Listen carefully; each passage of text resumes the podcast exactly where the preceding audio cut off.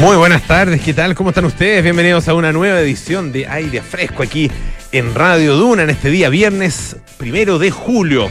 Un día muy bonito acá en Santiago, con harta lluvia durante la, la mañana, el mediodía, eh, y después con eh, un día que se fue despejando. Eh, ahora está bastante despejado, sobre todo hacia el poniente.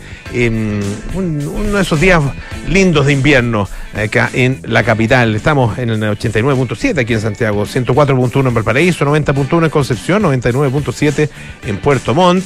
También nos pueden escuchar en el canal 665 de BTR, pueden utilizar nuestra aplicación Radio Duna, todos los que vayan saliendo de la ciudad, moviéndose en estos días. Bueno, muchos que salieron de vacaciones de invierno, ¿no es cierto? Familias que probablemente están ahí yendo a algún eh, lugar para su descanso. Bajen nuestra aplicación Radio Duna, ahí nos pueden escuchar donde se encuentren. También en duna.cl, ah, donde está toda nuestra programación, están también las noticias actualizadas permanentemente y están también nuestros podcasts, lo mismo que en Apple Podcast, Spotify y las principales plataformas de podcast. Tenemos eh, hoy día, como buen día viernes, a Paula Frederick, eh, que nos trae información y, su visión además acerca de películas, series, documentales, todo lo que está en las pantallas. Y también tenemos dos interesantes invitados. Vamos a conversar acerca de la final americana de la Copa del Mundo de la Pastelería. Así, tal cual, que se va a realizar en nuestro país. Se llama Copa del Mundo de Pastelería y del Bocuse d'Or. Así. Y se celebra por primera vez en Chile, va a ser los días 13 y 14 de julio. Em, y esto tiene participación del equipo chileno que tiene un lindo nombre, La Roja Dulce. Así se llama el equipo chino. Bueno, hay distintos países que van a participar. Está Canadá, México, Colombia, Brasil, Estados Unidos, Ecuador, Argentina y Chile. Em, y esta es una Copa del Mundo que se realiza desde el año 1989. Ah, em, la primera fue en Lyon en, la, final mundial, digamos. Y eh, en, nuestro continente se ha realizado básicamente en México. Y ahora sale de México y por primera vez se realiza entonces en Chile. Estaremos conversando acerca de esto con eh, Javiera Villegas y Alejandro Contreras, ambos pasteleros. Em, integrantes del equipo La Roja Dulce que va a competir en esta final americana. Y partimos como siempre con la actualidad y hoy se presentó con bombos y platillos la esperada reforma tributaria, eh, que se ha dicho, María José Soto, que es la más importante desde el retorno a la democracia. Eh, será incluso más fundamental que la que se hizo a principios de los 90 durante el gobierno de Elwin, la, que encabezó Alejandro Foxley. probablemente van a andar ahí en la, en la competencia, ah, porque esa fue también muy importante en, términos de aumento, sobre todo de los, de los impuestos. Muy buenas claro. ¿Cómo estás, Polo? Todo bien. Oye, em, sí, pues he estado todo el rato un poco eh, tratando de entender con los insumos que ya están disponibles por parte del gobierno y del Ministerio de Hacienda, que hoy ya eh, lanzó formalmente ah, eh, con una ceremonia ahí en la moneda encabezada por el presidente Gabriel Boric, por el ministro de Hacienda, obviamente, Mario Marcel también, el anuncio de la presentación del proyecto de la reforma tributaria. Es un debate que recién parte en el Congreso y que de aprobarse tiene el objetivo, digamos, de una recaudación que en 2023 llegaría a un 0,6% del PIB para ir aumentando de manera progresiva al 1,8 en el 2024 y así creciendo 3,1 en el 2025 y llegar en total, digamos, al, final, cuando ya esté totalmente en régimen la reforma tributaria, a un 4,1%. Eh, la idea de esta reforma es, como tú dices, una forma, reforma bien importante porque pretende cubrir la mayoría o gran parte de la eh, propuesta de gobierno de implementación de los programas sociales, de las reformas eh, anunciadas por en campaña por el presidente Gabriel Boric. Entonces, los recursos obtenidos eh, buscan de alguna forma tratar de pagar, digamos, varios derechos sociales. Se ha hablado que es como la reforma habilitadora del resto del programa, ¿no es cierto? Exactamente, que va, va a costear el resto del programa y con cosas sociales eh, facilitar derechos sociales como por ejemplo la PGU, la pensión eh, garantizada universal, que quede en 250 mil pesos, financiar la reforma a la salud para aumentar el acceso a la atención, reducir, por ejemplo, las listas de espera, eh, resolver el tema de la deuda histórica de los profesores, invertir también en infraestructura para la educación, en vivienda, por ejemplo, para aportar el plan de emergencia habitacional que contempla eh, eh, eh, una, una meta bien ambiciosa que es cerca, cerca de 260 mil nuevas viviendas, también fortalecer el tema del, del, sistema nacional de cuidado, también va a haber un porcentaje de estas platas que se quieren destinar a la productividad, obviamente al tema de la descentralización, equidad territorial. hay también propuestas que se anunciaron para financiar pymes en su transformación digital, ayudarlas también en el desarrollo regional, etcétera, etcétera. Es decir, bueno, también eh, temas de transporte a nivel regional, o sea, hay hartos objetivos que buscan. ¿En qué consiste esta reforma? La verdad es que es bien, es bien compleja, es bien extensa, entonces yo creo que lo que vamos a hacer un poco un resumen de lo más importante. Eh, son cuatro proyectos, dos que se van a presentar ahora en julio y dos también en el cuarto trimestre. Los primeros son, básicamente, cambios al impuesto a la renta eh, em, y un impuesto a la riqueza, limitar las eh, varias exenciones tributarias y medidas en contra de eh, la ilusión fiscal. Y también se anunciaron indicaciones al proyecto actual del royalty, royalty minero. No es un proyecto nuevo de royalty, sino eh, eh, mejorar, digamos, el, el que ya está en trámite en, en, el Senado. Respecto a los impuestos personales, partimos un poco por las cosas que ya van a generar evidentemente más, más, de, más, más debate. Eh, se establece un aumento de impuestos personales a la renta y global complementario solo en la segunda parte de los actuales tramos, en particular aquellas rentas superiores a los 4 millones mensuales promedio. Para quienes se encuentren en esos tramos habrá un aumento en las tasas marginales hasta llegar a un techo de 43% y eh, actualmente recordemos que está en 40%. Con esto, según el ministro de Hacienda, más del 97% de estos contribuyentes mantendrá su carga em, tributaria actual. También se apunta a crear un impuesto a la riqueza que va a permitir... Eh, grabando a 6.300 personas naturales con domicilio y residencia en Chile.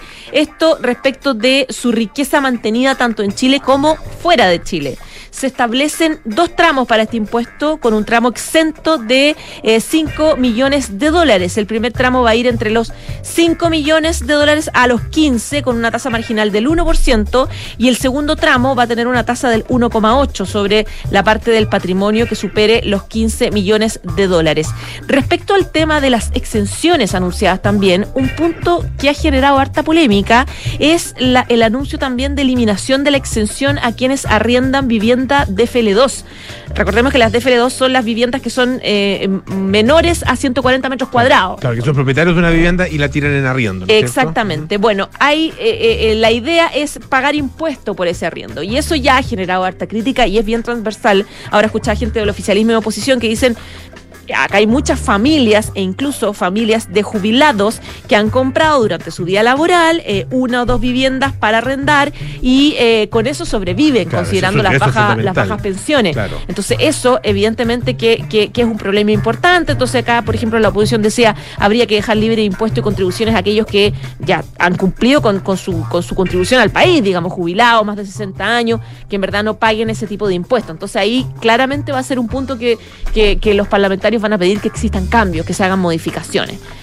Otro tema, eh, perdona, impuesto a la renta, se apunta a establecer un sistema dual que separa la tributación de la empresa de la tributación de sus socios. Se apunta a simplificar el sistema tributario y la reducción de las horas de cumplimiento tributario eh, del contribuyente porque se reducen los registros y también se reducen los formularios que tienen que presentar en la declaración anual de impuestos. Este era uno de los compromisos que decía el ministro de simplificar un poco eh, la, la la reforma. José, ¿cómo está, cómo está el escenario, digamos, el ambiente de, para la recepción de esta, de esta reforma? ¿Y ya vio alguna reacción del mundo de la minería que critican eh, el, el, royalty? claro, esta indicación al royalty, consideran que va a ser un desincentivo a la inversión. Ah, pero esto, claro, se va a tener que ver, en, eh, obviamente, en, eh, en, el Congreso, tanto en Cámara de Diputados como en el Senado. y, y acá hay una discusión que es política, sin duda, pero también hay una discusión que es técnica. Y estas, estas reformas, desde el punto de vista técnico, son tremendamente complejas. Hay que eh, entender muy bien cuáles pueden ser los efectos de cada una de estas medidas.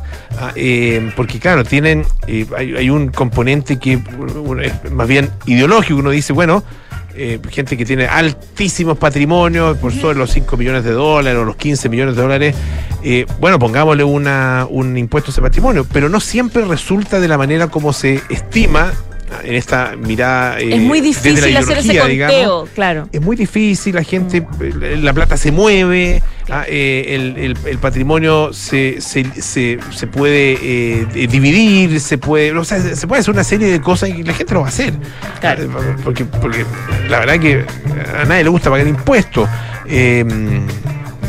claro, uno, uno dice, bueno, ok, pago los impuestos, o sea, uno paga lo que, lo que, lo que debe pagar. Algunas, algunas personas lo hacen con más, eh, de, manera un poquito más, eh, eh, no sé, bueno, todo, finalmente ninguno es voluntario, siempre es obligatorio, pero lo hacen de mejor, de mejor eh, talante, digamos. ¿ah? Porque, claro, uno considera que con los impuestos se hacen cosas importantes eh, por parte del Estado, sobre todo desde el punto de vista del gasto social. Yo por lo menos tengo esa mirada y me parece que, es correcto pagar, o sea, si, uno tiene la, la, suerte y el privilegio de tener mejores ingresos, bueno, hacer su contribución, me parece perfectamente bien. Pero claro, hay un minuto en que uno dice, ya, pero pucha, está bueno. Está bueno eh, ya. Está bueno ya. Y, pero eso, porque eso finalmente tiene efectos. Sí. Tiene efectos en, en, la, en la propia recaudación. ¿ah? No es cosa de simplemente aumentar el impuesto y, y, e inmediatamente a eso le sigue un aumento de la recaudación. Está lleno ¿ah? de, de, estos detalles que es necesario eh, controlar. Em, lo que está claro, eso sí, es que la gran mayoría de las personas que nos están escuchando probablemente eh, y que están viendo esta noticia, bueno, no les va a tocar, pero podría eventualmente tocarles y, y, estando en situación en que esas mismas personas digan, pero sí, esto supone que iba a ser para las personas de altos ingresos y yo no tengo altos ingresos, tengo ingresos. Es que además toca indirectamente también. Claro. especialmente si, si hablas del mundo privado, empresarial, evidentemente que toca un aumento de, impreso a, de impuestos a quienes eh, de todas formas tienen, tienen menos recursos. Eh, mira, las críticas en general o, análisis que ha estado en la oposición o de quienes eh, son expertos y van a estar debatiendo en el, en el Congreso, no sé, pues los, los diputados y senadores que son de las comisiones de Hacienda, que no, normalmente negocian, eh, plantean dos puntos importantes. El primero te lo planteé respecto de eh, ojo con la clase media y por lo tanto ojo con este impuesto a los arriendos. Fíjate bien, digamos, en la segmentación que vas a hacer, en, la, en, la, situación familiar que tiene cada uno y no vayas a estar quitándole un poco eh, finalmente sueldo a personas que viven con ciertos tipos de arriendo que son un porcentaje importante. Lo otro es el cuestionamiento que se hace a em, hay algunos sectores que están diciendo que esta, esta reforma tiene que hacerse cargo, profundizar en el tema de las pymes eh, dándole más holgura y no eh, dándole más opciones de o, obligaciones de pago. Y segunda, no se hace eh, cargo de la situación económica en la que estamos. por lo tanto, debería tener algún tipo de incentivo al desarrollo, digamos, a la inversión, para poder fomentar también inversión en nuestro país. Ahí dicen que hay, un, hay algo que está al debe esta reforma. De hecho, por ejemplo, ahora leía a los parlamentarios Sauerman y Coloma que decían que esta reforma no está viendo la situación eh, económica en la que estamos, eh, porque estamos, recordemos que estamos eh, a puertas de una recesión, vamos a entrar en una recesión, ya lo dicen todos los, los economistas, con un alto nivel de inflación, de devaluación de la moneda nacional, y es importante a esta reforma elementos que de alguna forma tengan que ver con la reactivación económica, más que aumentar los impuestos. Entonces, claramente va a ser un debate bien intenso y bien importante en el Congreso para, para poder avanzar. Mientras, ya lo decían los parlamentarios de oposición, eh, mientras menos ideológica sea esta reforma, más fácil es avanzar. Y ya lo decía hoy día, por ejemplo, Juan Sutil, eh, de la CPC, es importante que esto sea lo más rápido posible. Eh, va a ser bien difícil en términos de reactivación económica que estemos los cuatro años de gobierno negociando esta reforma tributaria y que salga al final del gobierno Boris. Digamos, es necesario que esto sea muy rápido de cara a las expectativas y un poco a, las inversiones internacionales y que esto, tengamos cierta estabilidad. Más encima porque estamos también con Claro. una convención constitucional, con una, Claro. con una nueva constitución a puerta. Y sobre todo que sea finalmente pro inversión y pro crecimiento, porque eh, claro, uno puede, puede estrujar más el limón, pero lo ideal es que el limón se vaya convirtiendo, no se convierte, digamos, pero es, es para solamente para la, para la metáfora. Es que como se- Boric con la metáfora del, del- de la lluvia. ¿Cuál de la lluvia? Termina tu Ah, ya, ya. la del- ya. Esa no, no se la escuché. eh, la- Le escuché la del norte y del sur. Ah, ya, no, no, no. Eh, no, no, no, que, no que, que- que ojalá sea naranja en vez de limón, que crezca, digamos. Ojalá sea pomelo, ¿no es cierto? Porque mientras más grande, más jugo se le puede sacar. Claro. Pero si vamos a estrujar el mismo limón, el limón no crece, bueno. No vamos a sacar mucho jugo, vamos a sacar siempre el mismo jugo, aunque y, y- y si lo seguimos apretando, apretando, va a ser cada vez menos jugo. Entonces, bueno, ¿qué, Claro. pasó con, eh, Con la lluvia. la lluvia? Sí, lo que pasa es que él en la reforma estaba escuchando, hoy, hoy día estuvo el ministro Mario Marcel explicándola, Ya. y la verdad es que estuvo harto rato Mario Marcel hablando de la reforma y se fue, yo creo que eh, eh, se fue mucho de tecnicismo, Ya. eso, Y porque estábamos todos pendientes. se desconcentró. Le miró la corbata se y se desconcentró y yo también me desconcentré. Si yo Ya. reconozco, si no soy técnica económica, por lo tanto me perdí entre tantos números Ya. gráficos, etcétera, expectativas. ex- Y yo creo que todos nos distrajimos, o varios que somos un poco ignorantes en el tema. Entre ellos el presidente que dice él que se puso a pensar, mientras entonces él decía, mientras escuchaba al ministro de Hacienda, empecé a recordar, a pensar en la lluvia. A esa hora llovía. Entonces él dice, eh, y- pero hizo un link que al final me pareció entretenido, porque dice, eh, y la verdad es que yo esta reforma tributaria la vinculo con la lluvia, la, la, la, la relaciono con la lluvia, porque hoy día llovía y yo decía, qué bueno que llueva, porque hay un déficit de agua que es necesario empezar a sanear, pero ¿qué pasa en los sectores o en comunas donde eh, la lluvia les hace mal, con viviendas más precarias, con las personas en situación de calle. La lluvia expresa un problema latente, los efectos de las cosas no todos los viven por igual y la reforma busca avanzar en igualdad, para que todos estemos más protegidos cuando nos caigan estas gotas. Está bien, Así pues. Bonito le salió, le salió, bien, bonito, sí fue una buena distracción. Salió bien, verdad, salió bien de la. de la lluvia. ya, José, muchas ya gracias. fue, buen fin de semana. Igualmente, que esté muy bien. Chao, chao. Vamos a la música, ¿o ¿no? ¿Sí? ¿O ¿Sí? ¿O, eh, ya, vamos a la música. Eh, pues tenemos temillas, ¿ah? Te- Hay harta cosa. ¿Sí? Ya, mira. la- eh, este es bien, es bien interesante esta historia. Eh, proviene de Singapur. Eh, es una colaboración entre una empresa, una destilería, una empresa en realidad fabricante de cervezas, y eh, la empresa nacional o la, la Agencia Nacional del Agua, ah, eh, allá en Singapur. Eh, se les ocurrió fabricar una cerveza que tiene componentes de altísima calidad, ah, eh, qué sé yo, eh, cebada alemana, tiene eh, eh, unos eh, elementos aromáticos, ¿no es cierto?, cítricos, etcétera, levadura de Noruega y agua del alcantarillado tal cual como lo escuchan, agua del alcantarillado. Es una colaboración entre eh, una, la empresa se llama Brewers eh, y la Agencia Nacional, dice esta nota de, de The Guardian, de la Agencia Nacional del Agua de Singapur, y que ya ha demostrado bastante popularidad eh, y está siendo vendida eh, sobre todo como, como chop, digamos, ah, en, la, en, barra, o sea, en la barra, de distintos restaurantes y bares. Dice la empresa que es una, una cerveza de alta calidad, ah, eh, muy adecuada para el clima tropical de Singapur, eh, con eh, un eh, final de boca suave eh, y con un- una especie, un, sabor, un final de boca de miel tostada. Bueno, miel sí, puede ser, pero miel tostada no sé. Pero claro, ¿qui- qui- ¿quién es uno, no es cierto?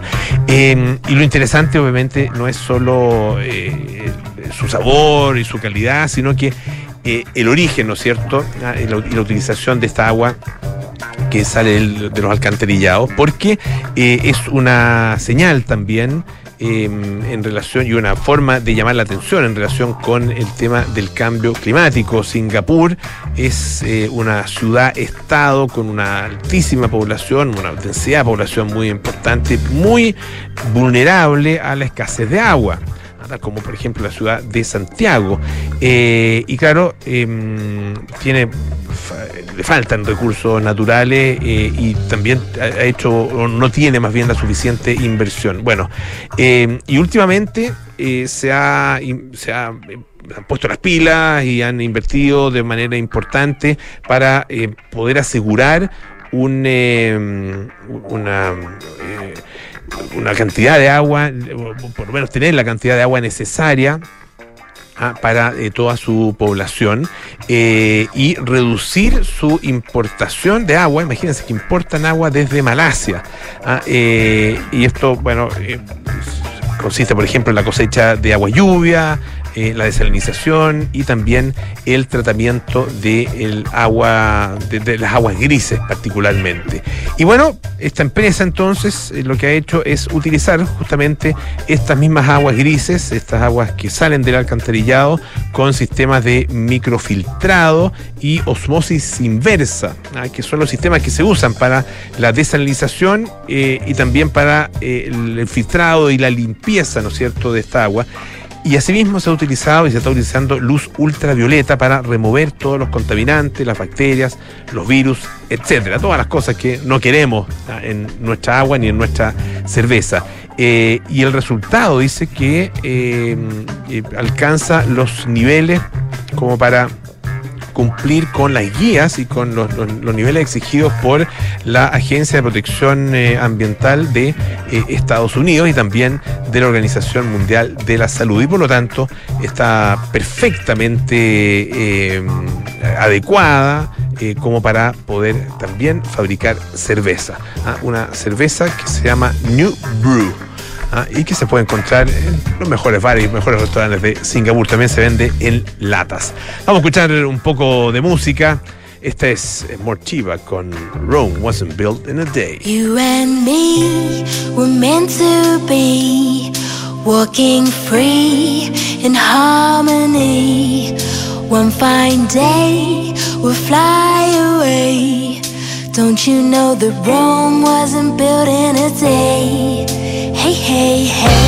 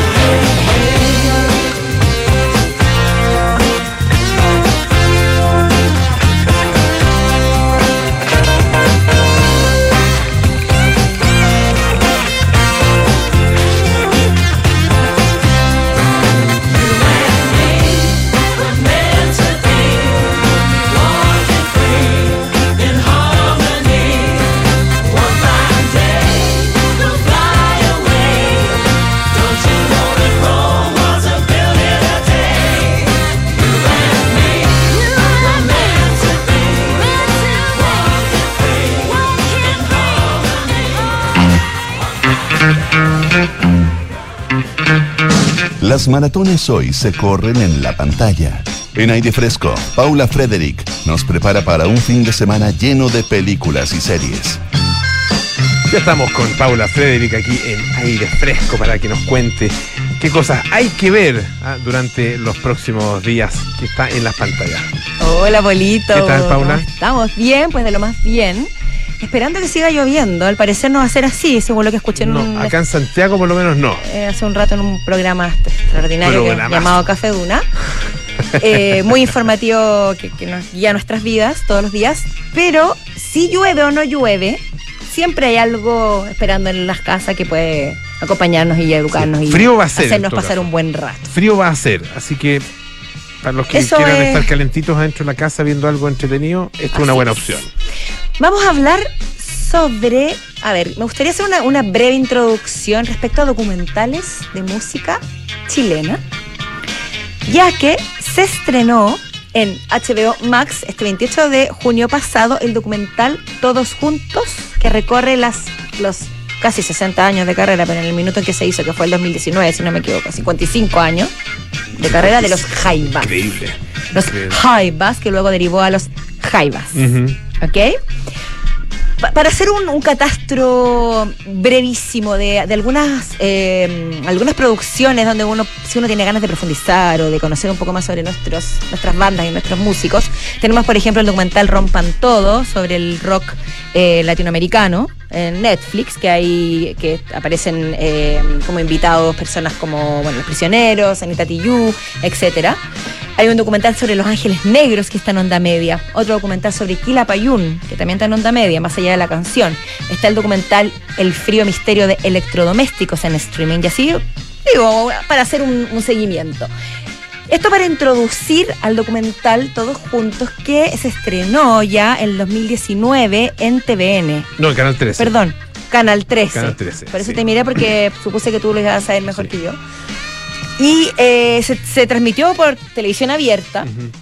Y ahí quedó. No, no se sabe- no se, digamos, no, no estaba a disposición del público. Claro, claro, Pero se transmitió apar- ahí. El que lo grabó, lo grabó. El Eh, que lo vio, lo vio, claro. el que lo grabó, lo grabó, y si no, pasó la vieja. Y no debe pasar la vieja, porque No, es un pues. producto maravilloso.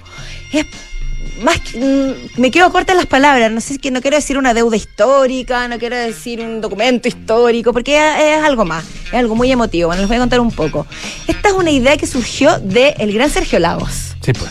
cuya inquietud, Polito, viene de- venía desde el 2013 aproximadamente, según lo que él ha contado en algunas entrevistas, y aquí en un reportaje de la tercera sobre este documental. Eh, Sergio Lagos cuenta que él una vez asistió a las celebraciones de, espérame, creo que fue Queen, no, a los 50 años de los Rolling Stones en Londres. Y le llamó mucho la atención cómo la reina de Inglaterra les entregó chapita, aviones, estadios y cómo se paralizó el país porque los Rolling Stones cumplieron 50 años. Y él hizo el paralelo en su mente y dijo, y los Jaivas, que es el grupo más importante de la historia de la música chilena y muy probablemente uno de los más importantes de la música latinoamericana, tienen que prácticamente rogar para tocar, no existe ningún homenaje público, no existe ese, ese reconocimiento, a pesar de que sí existe, pero aún falta. Existe, yo creo que existe mucho del público. Pero poco... Porque, pero poco de- de- desde, no sé, desde eh, el, el mundo audiovisual, obviamente, poco, poco de quienes son capaces de, de generar ese registro histórico, ah, en términos de, no sé, libros, películas, Precisamente a eso voy. Bueno, este documental, exactamente ese es mi punto. Este documental, eh, la productora es Macarena Cardone de Inversine and Good y también, por supuesto, la idea original es de Sergio Lagos, que hace hace un recorrido por la historia de los Jaivas, desde sus inicios, desde que eran niños en un colegio en Viña del Mar, los hermanos Claudio, Gabriel y Eduardo, a- cuando conocieron a Gato Alquinta, a Mario, Mario Mutis, a Mario Mutis, etcétera, y cómo se fue forjando este camino que al- en sus inicios partió más relacionado con la nueva ola, con los boleros, una cosa un poco más naive, que también nos recuerda, sin ir más lejos, a los inicios de bandas como los Beatles, que también fueron mutando y encontrando su camino a medida que íbamos dejando fluir la música. Y, así, lo lindo que tiene este documental es que hace un paralelo, obviamente, como muchos documentales hacen entre el antes y el después, el pasado y el presente y el futuro tal vez, y lleva a los integrantes que sobreviven aún, porque como todos sabemos, Gabriel Parra murió en un accidente en Perú el año 88, a los 40 años, que era el baterista y uno de los fundadores de la banda, padre de, de Juanita Parra, la, actual baterista, y luego murió el 2003 el líder y la voz de los Jaivas Gato al Quinta, y para luego también perder a el, un año después a Eloy al Quinta, que se había integrado a la banda. Entonces, eh, Eduardo, Gabri- eh, perdón, Claudio y Mario y, y algunos otros integrantes aledaños. Satelitales, pero muy relevantes como Jano Parra, que era el iluminador y el sonidista de- del grupo, y así otros, la, la- la muj- la pareja de, de Gato al Quinta, los hijos de los Jaivas, van reconstruyendo el paso de, de este, de esta banda por Argentina, Zárate, Mm. por París, por Holanda, los lugares donde hicieron comunidad. Y está muy enfocado no solo en la trayectoria, en la música, en la creación, en los sonidos, sino que en cómo crearon una comunidad que, se hizo, que, que fue fundamental para lo que conocemos de los Jaiba hoy. Te muestran escenas que uno, con- que uno tiene en su subconsciente, pero que quizás no ha profundizado mucho. La casa donde vivieron en París, esta mansión estilo francés, que llegaron a ella por una mecena francesa que se enamoró de ellos y dijo, yo amo la música, amo, amo los artistas, quédense en esta casa. Eh, la casa donde vivieron en Zárate, y los protagonistas vuelven a los lugares y los revisan y están cambiados ya, y están renovados y se pasean por las piezas. Aquí yo poníamos la mesa, aquí almorzábamos. Éramos siete familias, porque como te contaba, no eran solo los integrantes de los Jaivas, sino que eran los músicos, que, colaboradores, los iluminadores, etcétera. Por ejemplo, ellos cuentan que hubo un periodo en el que eran eh, cada, como son siete días a la semana, cada familia cocinaba un día, cada ca- familia lavaba un día. Se recuerdan las navidades, donde había más de 20, 25 niños. Juanita Parra recuerda que para ella eran sus hermanos, que ella concibió la vida desde que nació hasta cuando ya tuvieron que abandonar la casa en Francia y un poco irse, eh, seguir cada uno por su camino, aunque siguieron hasta el día, obviamente hasta el día de hoy tocando, que sintió que le arrebataron a su familia neu- neurálgica. Y también habla sobre el rol fundamental de las mujeres de los jaivas en aquel periodo en el que estaban pasando penuria, en que lo que no lograban des- des- despegar del todo y recibir muchos dividendos. Y ellas hacían artesanías y salían a las calles de París a vender artesanías y así también fueron llevando gente que le interesaba la cultura latinoamericana, que le interesaba la cultura altiplánica, a conocer la música de los jaivas y un montón de, de aristas de que- que, que van más allá de la música y que te, dan- te das cuenta de lo integral que es la propuesta artística de este grupo que sobrevive hasta hoy. También cómo se, han- cómo se repusieron a las muertes repentinas, porque la- tanto la muerte de la Catolquita como la de Gabriel y luego la de Eloy fueron absolutamente inesperadas. Mm. No fueron enfermedades, jóvenes no fueron todos, sí, vejez, pues, claro. fueron algo de un día para otro, como decía Juanita. Nosotros hemos tenido que re- re- reflexionar mucho sobre la muerte y los personajes que se van sin avisarnos y sin preguntarnos Mm. si queremos que se vayan o no.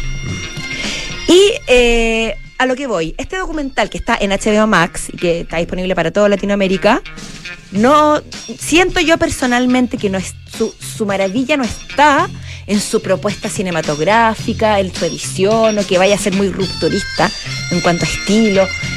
Es muy honesto porque lo que él lo que quiere es hacer un acto de amor Mm. hacia los Jaiba y también contado por los propios Jaiba, porque estuvieron muy metidos en la producción, de la mano de Inversine y Angut, de la mano de Sergio Lago, de Macarena Cardone, etcétera, y reconstruir con fidelidad, con amor, con cariño, algo que, que, que es una deuda al final, digámoslo. No lo quería decir, pero sí tengo una idea histórica. Y pucha que me lo lloré, Polo. Me emocionó tremendamente. Es muy lindo. Y es un tema que uno lo puede sí. ver. Sí. Igual, ¿qué pasa con otros grandes como sigo comparando con los Beatles? Lo siento, no, no se me viene más ejemplo a la cabeza. Eh, que uno los puede ver 25 veces, escuchar las historias, ver las fotos antiguas, revisitar la- las imágenes de archivo y emocionarse como la primera vez. Y eso no se da muchas veces en la vida. Yo el único póster que alguna vez pegué en mi pieza fue un póster de los Jaivas, fíjate. Mira, Comprado en o sea, también tienes 80, hay, un- hay en- algo emocional en ti. Cuando me tocó, tuve la- la- la- el privilegio de verlos ahí en el, en el Caupolicán, eh, lindo. actuando y con. y- y- y- o sea, no, no solo, no solo estaban los. eh, o sea, los, los jaivas originales, ah, sino que ver también el despliegue, el carisma y lo impactante que era ver a Gabriel Parra. Ah, bueno, además de todo el resto, porque son además virtuosos en, el- en- en cada uno de sus instrumentos, que- que- con, una, con una entrega en el Con una escenario. que comunión, es como una convulsión. Sí. Es ca- casi alquimia, Sí. siento yo, que, que es una unión de, de elementos que explotan como si y pasan a ser otro elemento. Mm. Ya va ma- traspasa la música. Son, un, Espe- son un concepto, está son un concepto y además que son un concepto de idea de comunidad, de comunión y de sociedad. Así que Todos juntos, los Jaivas, entonces HBO Max. HBO. Muchísimas gracias, Imperdible. Paula. Que estés muy bien. Tú también, Buen Polito. fin de semana. Oye, Igualmente. pa- ¿para qué arrendar si puedes comprar? Si los requisitos son casi los mismos. Los amigos de Inmobiliaria FG tienen un plan extraordinario para apoyarte en la compra de tu nueva casa o departamento. Descubre sus más de 25 proyectos a lo largo del país en inmobiliariafg.cl y atrévete. La Universidad San Sebastián es la primera universidad chilena acreditada internacionalmente con estándares de la Unión Europea por la agencia alemana ACAS. Universidad San Sebastián, una gran universidad que avanza y crece. Hacemos una pausa, volvemos con más aire fresco. Esto es Radio Duna. Pablo decidido cambiarse de casa. Pero la gran pregunta es, ¿arrendar o comprar? La respuesta es comprar, porque en Inmobiliaria FG te apoyamos con hasta el 10% del pie y un plan de pago a medida. Tenemos descuentos en unidades seleccionadas y muchos beneficios más. Ya lo sabes, si está difícil arrendar, te ayudamos a comprar. Conoce los más de 25 proyectos de casas y departamentos que tenemos a lo largo del país en inmobiliariafg.cl y atrévete a comprar hoy con Inmobiliaria FG. Hola Elisa. Hola Juan. Les escribo porque ustedes, nosotros, todos, tenemos algo grande, algo noble y trascendente que hacer en la vida y luchamos para hacerlo realidad. Nuestra misión es formar personas comprometidas con el bien común y con la paz, con el cultivo del conocimiento y con la búsqueda de la verdad. En la Universidad San Sebastián hacemos nuestra tu misión y la misión de cada nueva generación. Francisca, ¿Sí? buenas noticias. Reservé momentos increíbles con los niños y contigo. Reservé vistas únicas. Reservé nieve, esquí, naturaleza y montañas. Reservé unas vacaciones de invierno excepcionales en Hotel Termas Chillán. Mm, ¡Qué bien! La necesitaba. Haz tus reservas en termaschillán.cl. ¡Ey, ey! Fa- familia, familia, suegra, por favor, atención. Pongan atención que va a hablar el niño. Familia, tengo una noticia que contarles. Después de mucho tiempo, años de esfuerzo, años, lo logré, lo logré. ¡Me compré el auto! Pero ¿cómo tan, güey?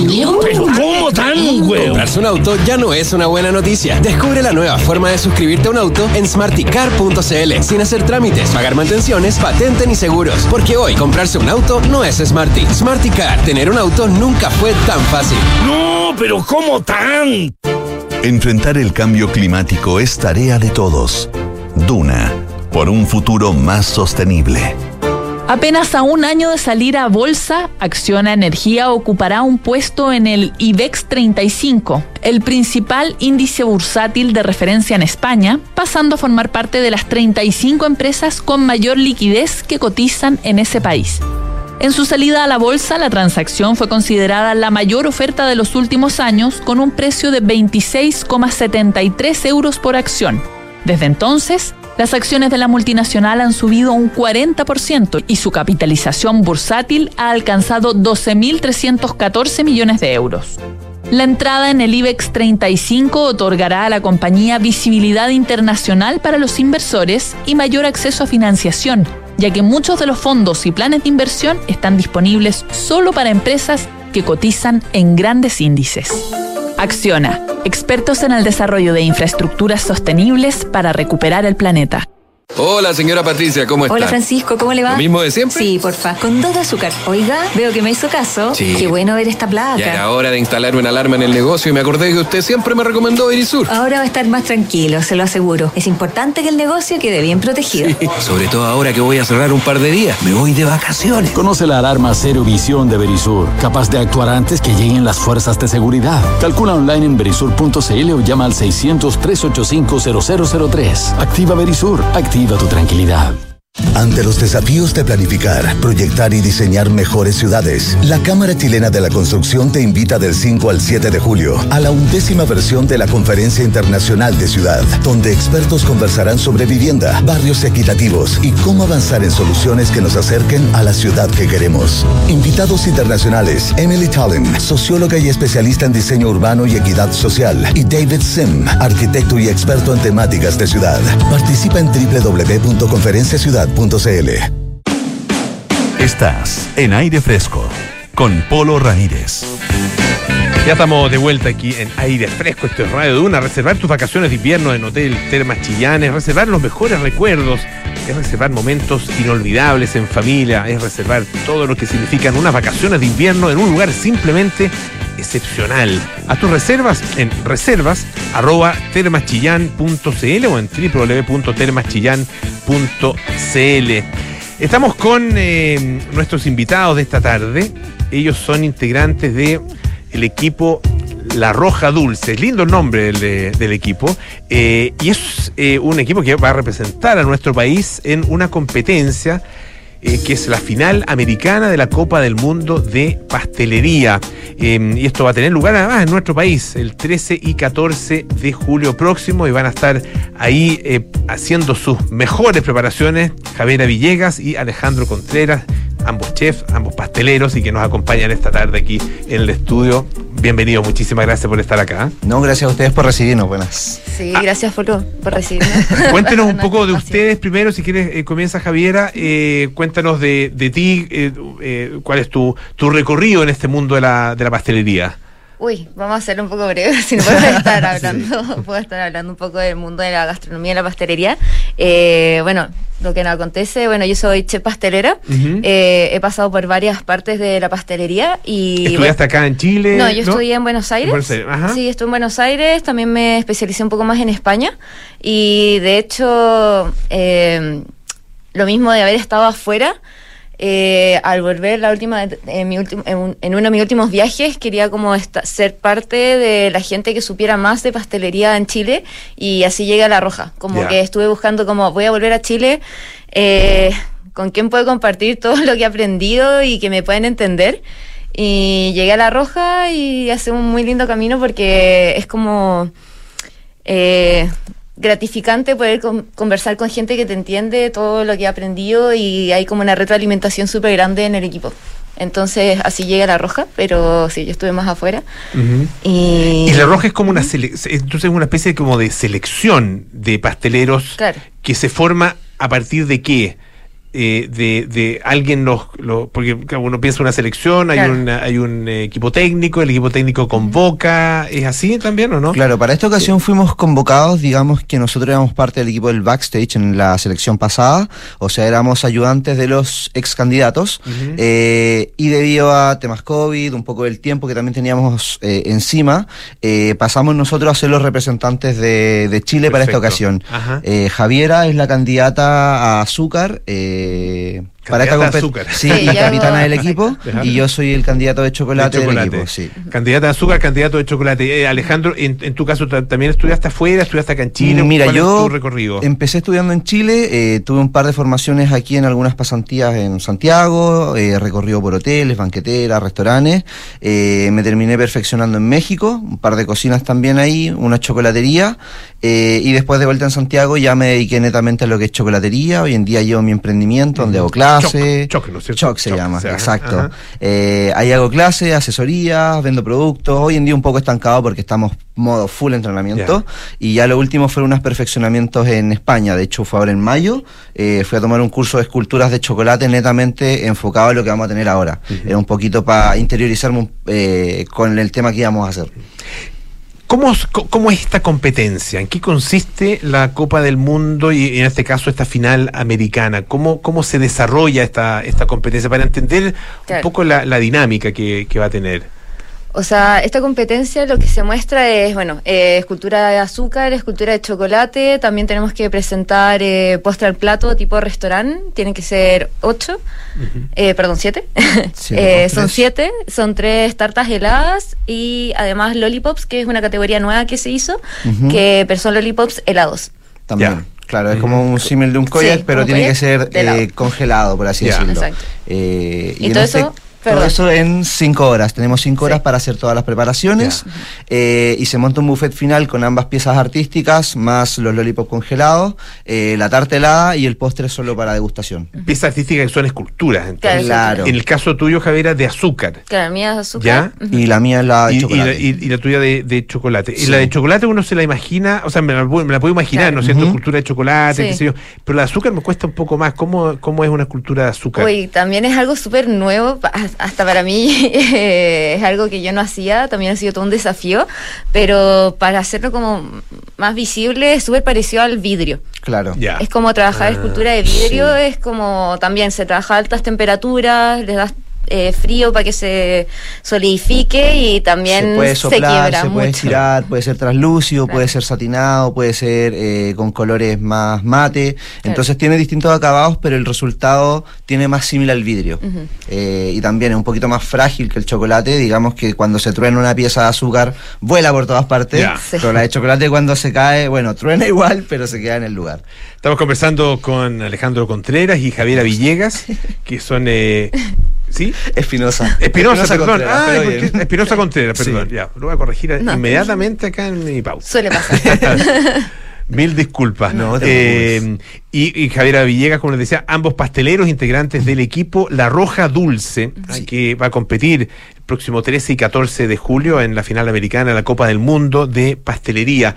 Eh, ¿Qué es lo que, mi- qué, se- qué es- qué se mide en esta competencia? Ah, eh, y, cómo, cómo lo evalúan los jueces, digamos? ¿Qué, qué- me imagino que tienen que, obviamente, mirar, probar, qué sé yo, tocar, hacer un- una serie de cosas, pero ¿qué, qué es lo que están buscando y, y qué es eh, lo, lo que hace la diferencia entre los, entre los ganadores y, y- y Claro. quienes quedan en el camino? O sea, partiendo que también tenemos un tema eh, que representamos, todo tiene que ser acorde al tema y que tenga todo un acople. ¿El tema ya lo saben o se los dan ahí? No, este- en esta ocasión es libre. Sí, Ya. cada Ah, equipo elige su tema. Ya. Eh, Nuestro tema, claro, nosotros elegimos un tema y claro, lo difícil también es que juntar dos piezas y que se acoplen junto al tema también nuestros platos, Ah, eh, se las presentan tartas, las dos todo. piezas, las dos esculturas Claro. se presentan en conjunto. Claro, digamos que se monta un buffet final donde la pieza, eh, o sea, el buffet completo tiene las dos piezas artísticas que van eh, en torno al mismo tema, eh, pero la tarta, el postre y el lollipop, todo tiene que hacer alusión al mismo tema. Claro. Digamos un ejemplo, si es marítimo, todo tiene que se- eh, representar el mar de cierta forma. Las piezas artísticas son mucho más visuales, pero claro, llegar al postre que representa algo marino cuesta un poquito, entonces tienes que darle la vuelta en, la, en el acabado visual. Ya. Quizás no te sepa amar, pero sí tienes que darle el, el acabado visual. Claro.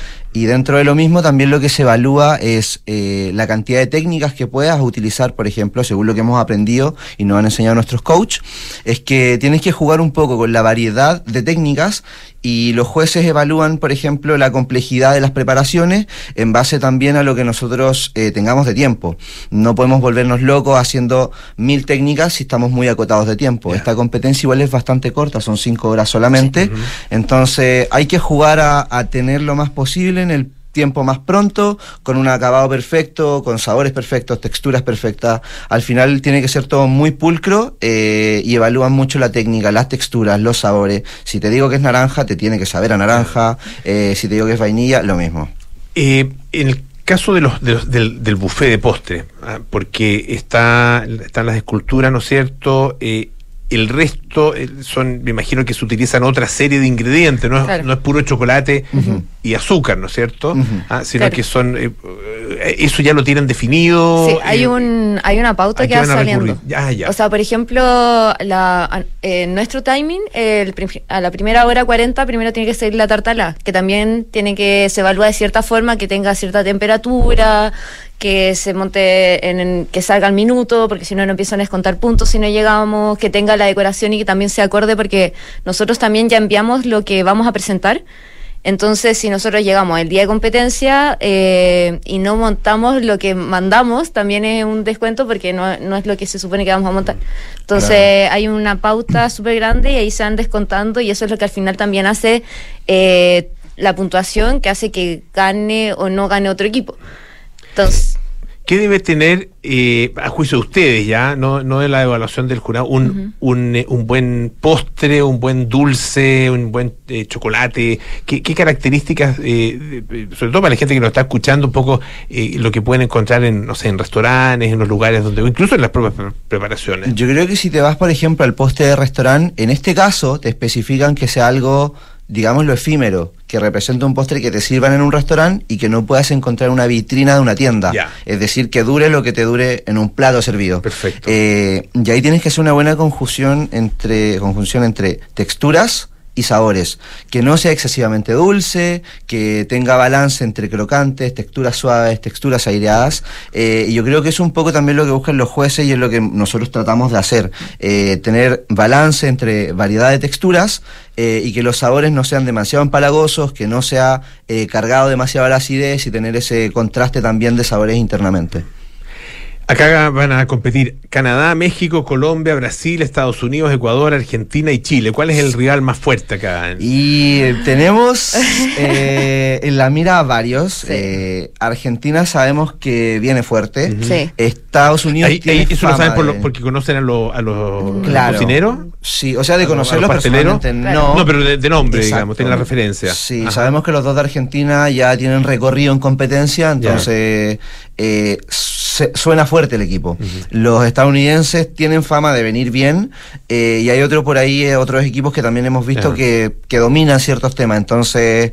eh, diría yo que esos son como los que Sí, hay no. que preocuparse. No es que nos asusten, pero hay que Claro. Hay que preocuparse. O sea, en verdad es dar lo mejor de nosotros. Sí. Aparte también es una nueva experiencia para nosotros.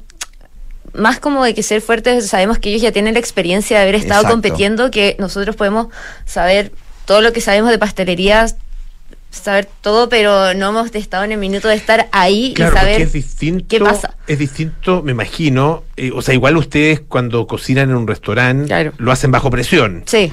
Pero eh, claro, debe ser una presión, me imagino que una presión distinta, los Claro. tiempos son diferentes. Sí. eh, De hecho, por a lo menos que, lo- a lo que es una los competencia. coach nos comentan bastante eso de que, bueno, y nosotros lo plasmamos de esta manera, que uno sabe hacer las cosas, pero te tienes que acotar al tiempo, ritmo y exigencia de una competencia. Entonces todo lo, lo que hacemos nosotros lo hemos repetido 10 veces, 15 veces, entonces tienes que hacerlo una y otra vez, buscar el punto en que puedas mejorar el tiempo, en que puedas ahorrarte un paso, en que simplifiques las cosas que estás haciendo y al final todo lo que sabemos hacer, llevarlo a ese timing de competencia y a esa presión y estructura de competencia. Les recuerdo, estamos conversando con eh, Javiera Villegas y con Alejandro Espinosa a propósito de su participación como integrantes del equipo La Roja Dulce en la final americana de la Copa del Mundo de Pastelería que se va a realizar en Chile, eh, aquí en Santiago, el 13 y 14 de julio. Eh, de los postres, eh, o sea, ¿qué, pasa con la identidad? Ah, con, con, en este caso, la chilenidad eh, de, de las propuestas. ¿Es un tema relevante? Eh, ¿Existen referentes eh, de postres típicamente chilenos, eh, no solo por origen, sino que también por, por adopción, digamos, ah, que, que ustedes puedan utilizar en una competencia así? O sea, por lo menos nuestros postres ahora también nos fuimos, no sé si sea la segura, pero un poco a cosas que ya habíamos probado anteriormente en la última copa. O sea, materias primas que sabemos que, que se juntan súper bien. Entonces, así como decir que nuestro postre es un poco representando a Chile o como materia prima chilena, no, porque también te exige la copa tener cierta eh, usar cierta materia prima que son de origen más francés, entonces estamos usando chocolates que no son de acá. Ya, y claro. que no podemos salirnos de esas materias primas porque son los que entregan los... Ya, perfecto. O sea, el, el el tema de, de identidad nacional, por decirlo así, o, o- o- o referencia al propio territorio, no es, no es un tema que, se, que, que sea relevante en esta, en Pa- esta pasa competencia en particular. que, por ejemplo, si nos vamos muy a lo, a lo tradicional o a producto endémico, a producto autóctono, puede que la gente de Canadá no lo entienda a nivel de sabores, eh, o la gente de Colombia o cualquier otro país. Entonces, si nos ponemos muy específico y servimos calafate, por así decirlo, eh, puede que los otros equipos no entiendan el sabor, no conozcan el sabor, eh, entonces quizás van a decir, mira, esto no está bueno, lo evalúan de cierta forma, ¿cachai? Entonces tratamos de, y se juega siempre así un poco a, a sabores un poco más de gusto popular De o gusto neutrales. y- universal. Exacto, pero que le puedas dar tu vuelta quizás a, a nivel de de chilenizarlo, por así Ajá. decirlo. Entonces podíamos darle un acabado estético eh, más nacional o usar alguna técnica entre medio, no sé, un bizcocho de aquí de la zona o alguna masa de aquí de la zona. Y, y tenemos, eh, si- si bien no es, un, no es un elemento fundamental en la competencia, tenemos a juicio de ustedes pósteres chilenos que sean eh, que sean como de, de un, un nivel, no sé, de, de como, por decirlo así, un nivel de exportación. De exportación. De exportación. O sea, yo creo que postres chilenos tenemos y bastantes, y ahora si son autóctonos, autóctonos, no sé, porque tenemos mucha mixtura Claro, a nivel claro. gastronómico. Pero yo creo que. Por lo no menos sé. yo que vivía afuera, moto con huesillo afuera, se lo he hecho a mis compañeros extranjeros, chef, y todos felices. Ya. Así que de Ya, que ese se tiene- puede, ese se tiene éxito. Ese tiene éxito. Sí, Claro. los cuchuflís nunca fallan. Los- sí. yo por lo menos Sí, he llevado cuchuflí a México y los cuchuflí van súper bien. Sí, no, yo me Y, acuerdo. y, y cosas parecidas no existen en otros, o sea, mote con huesillo, mote con huesillo no, No, así tal cual como no. Ah, Entonces, lo más similar que comía cuchuflí fue unas marquesitas que comí en Quintana Roo en México. Ya. Que era un barquillo bien grande extendido que lo rellenaban con varias cosas. Finalmente era como un barquillo grande, Ya. como de helado, pero tenía otras Ya. cosas dentro. Ya, pero usted rescataría el cuchuflí, mote con guasillo. Sí, Y de ahí, no sé, la leche nevada que conoces acá, la conoces también en Francia, que tiene otro nombre. ya. Eh, y las tortas, por ejemplo, el sur de Chile tienen mucha influencia alemana, entonces también como que se mezclan. Después están las típicas latinas, la tres leche. Entonces, igual Claro. uno siempre se encuentra con, con hermanos latinos afuera y también las conocen. Pero Sí. como lo que yo le he dado a otros extranjeros viviendo afuera y compañeros de cocina, eh, el mote con huesillos que quedan así como, ¿qué es esto? O la sopa y pillas. La sopa y pilla. La empanada, por ejemplo, eso sí Claro. lo, lo he llevado afuera y como que. Sí. Con pebre no, no fallan cuando regresan al país con otros chefs. No son para el postre, pero son buenas. Sí, son buenísimas no, a cualquier sí. hora y en cualquier ocasión. Le queremos agradecer muchísimo a Javera Villegas, Alejandro Espinosa, a nuestros invitados de esta tarde, integrantes de La Roja Dulce, y vamos a estar muy atentos, por supuesto, al resultado de esta competencia 13 y 14 de julio. Sí. Muchas gracias, ¿ah? No, a ti. Que esté muy bien.